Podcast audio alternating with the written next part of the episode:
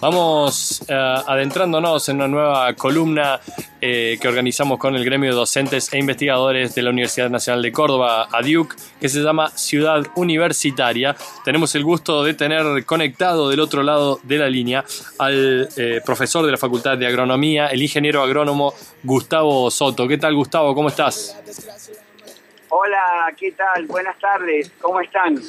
Muy bien, muy bien, buenas tardes, qué gusto de contactarte, gracias por sumarte a esta nota radial del sábado a la tarde. No, por supuesto, para mí, para mí es, un, gusto estar en contacto con toda la, gran audiencia de la radio. Vos sabés, Gustavo, que nos, nos interesa esta parte que, que se nos abre una ventana interdisciplinaria, ¿no? En donde nosotros y nosotras como pensadores del diseño, de la forma urbana, de, la arquitectura, como parte del rompecabezas que arma la ciudad, eh, bueno, está bueno eh, estrechar los lazos con el territorio, ¿no? Y, vos como ingeniero agrónomo, eh, la idea era charlar hoy en torno a la producción de alimentos de cercanía. Contanos un poco qué ha pasado con el Cinturón Verde de Córdoba, que tenía, bueno, una vasta extensión y producción. ¿cómo, ¿Cómo llegamos al día de hoy? ¿Cuál es su historia? El Cinturón Verde de Córdoba, como su nombre lo indica, este, es un área periurbana, como todos conocemos, de la ciudad de Córdoba, dedicada desde hace más de medio siglo, desde hace más de un siglo, si tomamos en cuenta, por ejemplo, este, los pueblos de colonias de inmigrantes italianos como Colonia Tirolesa, eh, Colonia Carolla, Villa Retiro, etcétera. Bueno, un anillo, un anillo que eh, rodea a la ciudad, donde históricamente se ha producido este, fundamentalmente frutas en el cinturón verde norte y y verduras y hortalizas en el cinturón verde sur, eh, en la zona de Camino San Carlos, eh, Camino, eh, Camino Coronel Olmedo, toda esa zona entre Córdoba y Bower, dedicada a la producción de papa, zanahoria, cebolla y verduras de hoja. Y el cinturón verde norte, bueno, dedicado a la producción de frutales, los que los que peinan canas como yo se acordarán del famoso durazno primicia de Córdoba, que era un durazno de esta zona, que estoy transitando en estos momentos con el auto, que entraba de forma eh, temprana al mercado. Bueno, parte de ese cinturón verde, sí. lamentablemente se ha perdido. Eh, ¿Cuál es la causa? Es increíble, pero vos hoy yo esta mañana estuve andando en bici, como te comentaba esta mañana con la productora, por la zona de Colonia Carolla, y ves rastrojo de soja.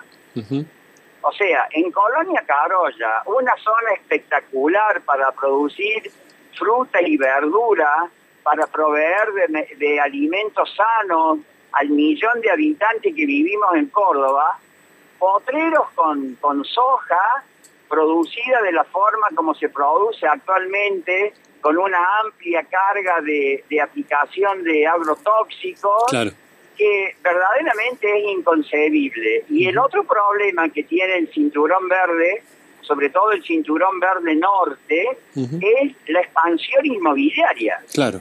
Mira, Gustavo, qué La expansión inmobiliaria que está llenando de barrios cerrados y de country este, bueno, qué interesante, Gustavo, qué interesante esto que estás comentando en, en términos de, tener alerta por doble vía, ¿no? Un cinturón verde de producción de cercanía de alimentos, de frutas y verduras que se ve, eh, eh, digamos, eh, tiene una doble frontera de, de, conflicto. Por un lado, con la expansión, con la expansión inmobiliaria con la expansión inmobiliaria desde adentro hacia afuera de la ciudad y con la expansión de la soja eh, transgénica desde el territorio hacia adentro. O sea que se tiene, tiene que eh, el cinturón hacerse ancho en los dos frentes porque tiene eh, problemáticas concretas, ¿no? ¿Cuál sería el problema de que, cuál sería el problema, Gustavo, de que estos cinturones desaparezcan? ¿De dónde vendría el alimento que comemos en la verdulería de Córdoba? Y bueno, habría que habría que traerlo eh, de otras zonas productivas de la provincia y, del país con el, costo eh, en el aumento en el costo que eso tiene por el flete. Pero además no solamente hay una cuestión de cercanía sino que en, en, el cinturón verde de, de Córdoba se está dando en los últimos digamos 10 15 años para acá un fenómeno muy interesante de producción de alimentos agroecológicos. Mira. Mira, yo estuve esta mañana en la casa de este amigo en Colonia Carolla para informar a tu amplia audiencia. Colonia Carolla es el segundo municipio en el territorio nacional que desde hace algunos años está certificando producción agroecológica. En la feria, esta mañana estuve en la feria agroecológica de Colonia Carroya, este, los productores y productoras de alimentos agroecológicos de esa feria tienen certificación brindada por la municipalidad de, Colonia Carolla. Eso es muy importante porque nos está hablando de la posibilidad no solamente de un mercado de cercanía, con todas las ventajas que eso significa, sino la posibilidad, como te decía al principio, de, bueno, de brindar alimentos sanos en contacto directo productor-consumidor para el millón de habitantes que vivimos en la ciudad. Eso te iba a preguntar, ¿crees que es posible que tenemos una oportunidad en la ciudad de Córdoba para que estos productos agroecológicos de cercanía eh, se distribuyan? Eh, ¿Tenés una noción de, cuántas, cuántas ferias hay en la ciudad de Córdoba? ¿Cuántas ferias agroecológicas se consiguen hoy? En la ciudad de Córdoba, eh, hasta donde llega mi conocimiento, solo una. La feria de agroecológica de la ciudad universitaria, que, que se inauguró, que se instauró bajo el gobierno de bueno del sector Tamarit de hace algunos años. Es una feria que ha ido que ha ido creciendo en número. Este, hay muchas este, muchos grupos de, de compañeros productores y productoras de ingenieros e ingenieras agrónomas jóvenes que están proveyendo este, de alimentos sanos no solamente a través de a través de, de la de la feria agroecológica yo formo parte del gremio de docentes universitarios la ADIU soy delegado gremial por mi facultad para darte otro ejemplo más de distribución de alimentos sanos. Este a través de ADIU eh, eh, los y las afiliadas al gremio pueden obtener este, bolsones de alimentos agroecológicos mm. en su domicilio con el flete eh, pagado por el gremio. O sea que se están dando se están dando muchas experiencias. La agroecología ha dejado de ser eh, un discurso para convertirse en una práctica concreta mm. y en un modelo alternativo de producción de alimentos sanos que se ofrezca como alternativa a, la producción de materias primas agroexportables que difícilmente puedan entrar en la categoría alimentos. Claro. Estamos hablando aquí en esta nueva columna Ciudad Universitaria que realizamos conjuntamente con el el gremio de docentes e investigadores de la Universidad de Duke, el ingeniero agrónomo Gustavo Soto, y me gusta cómo se van interrelacionando por ahí sin querer las columnas o, querer, o, queriendo de alguna manera. Eh, hablábamos con, con, una arquitecta cordobesa en Sao Paulo que eh, produce... Eh, arquitecturas para los productores de la periferia. Y venimos a Córdoba a hablar de la producción en la periferia, en, un entorno que podría generar alimentos de producción sustentable para la escala local y para generar valor agregado a ese cinturón verde para la exportación. Me parece que has dado en el clavo, Gustavo, de algo que debería llamarnos la atención, no solo por salvaguardar eh, una alimentación que hoy está muy en boga la discusión en torno al etiquetado frontal, ¿no? A, debatir qué comemos y cómo lo comemos eh, y producir mayor volumen y cantidades de verduras y frutas eh, en el cinturón verde de Córdoba, no solo traería más salud para los barrios de cordobeses y cordobesas, sino que podría generar un valor agregado en la exportación y la venta. ¿Cómo está el tema de la producción y del agua en este entorno y en este territorio? Eh, no te escuché bien. ¿Cómo está el tema de...? Hay, hay posibilidades de producir a escala con, con respecto a los cursos de agua, hay posibilidad de riego. ¿Cómo viene esa parte en términos territoriales en el eh, cinturón de Córdoba? No, no, no hay problema. No, no hay problema con, con el agua. El cinturón verde tiene, tiene agua de excelente calidad. Eh, a mí me parece que el, el problema mayor viene por lo que vos comentábamos hace algunos minutos, el conflicto por la tierra. La tierra en el cinturón verde eh, es fuente de conflicto. La tierra, la tierra productiva está compitiendo con la tierra eh, como, como base de proyectos inmobiliarios. Ahí hay una fuente de conflicto importante.